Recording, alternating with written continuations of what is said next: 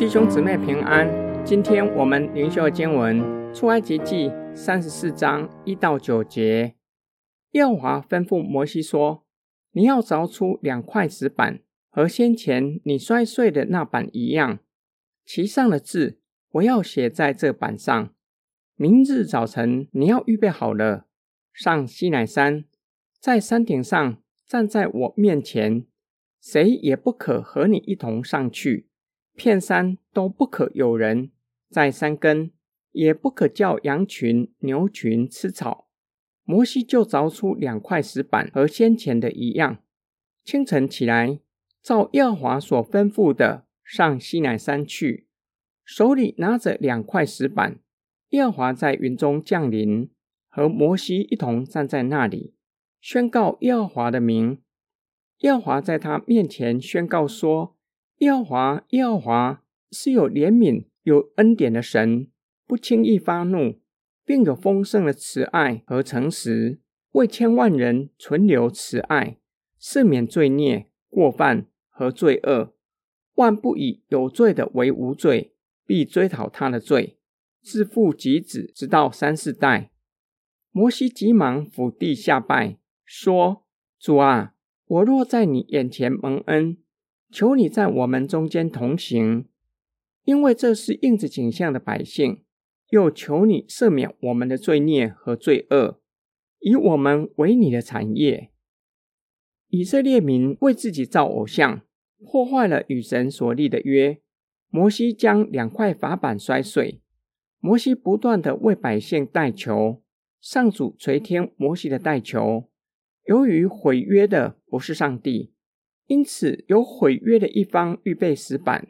上帝吩咐摩西预备两块石板。神要重新将约书写在石板上，表达盟约的恢复，不是另立新的约。上主并且吩咐摩西要警戒以色列民，任何活物，包括动物在内，都不可靠近山根。摩西照着上主的吩咐。手里拿着两块凿出来的石板上山，上主在云彩中降临，上主和摩西一同站在那里，表达立约双方，宣告神的名。摩西是以色列民的代表，上主在他面前宣告，上主有怜悯和恩典，并有丰盛的慈爱和诚实，为千万人存留慈爱，赦免罪孽过犯。和罪恶，但是并不表示上主忽视神子民所犯的罪，万不以有罪的为无罪，或是不用承担刑罚，他必追讨罪恶。有可能因为上主再次宣告必追讨子民的罪，摩西急忙下拜，承认以色列民是悖逆的子民，求神赦免以色列人一切的罪，再次的祈求上主与百姓同在。且同行，求主赦免我们的罪孽和罪恶，以我们为你的产业，是上主所珍爱的。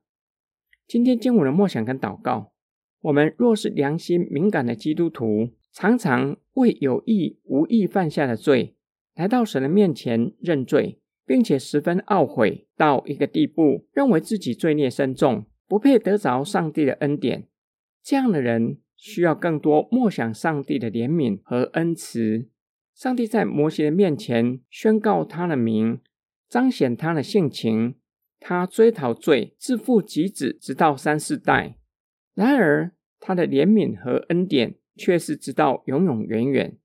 世上没有什么样的罪是上帝不会赦免的，除了刚硬的心，不愿意承认自己的罪，不愿意离开罪恶。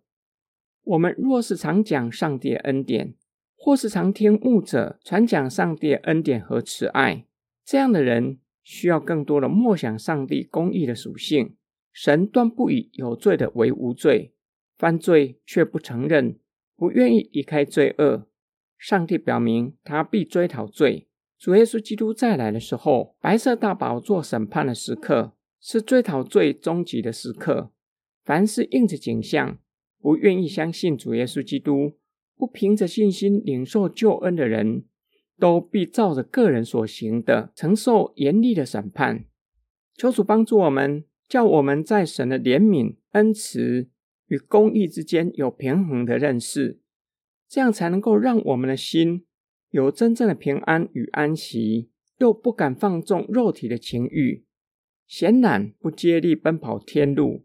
我们一起来祷告，亲爱天父上帝，你借着今天灵修的经文，向我们显明你的性情，叫我们知道你是有怜悯和恩慈的神，又是公义审判罪恶的神，好叫我们的心得着真正的平安和安息，又叫我们在世上警醒度日，活出基督徒应有的样式。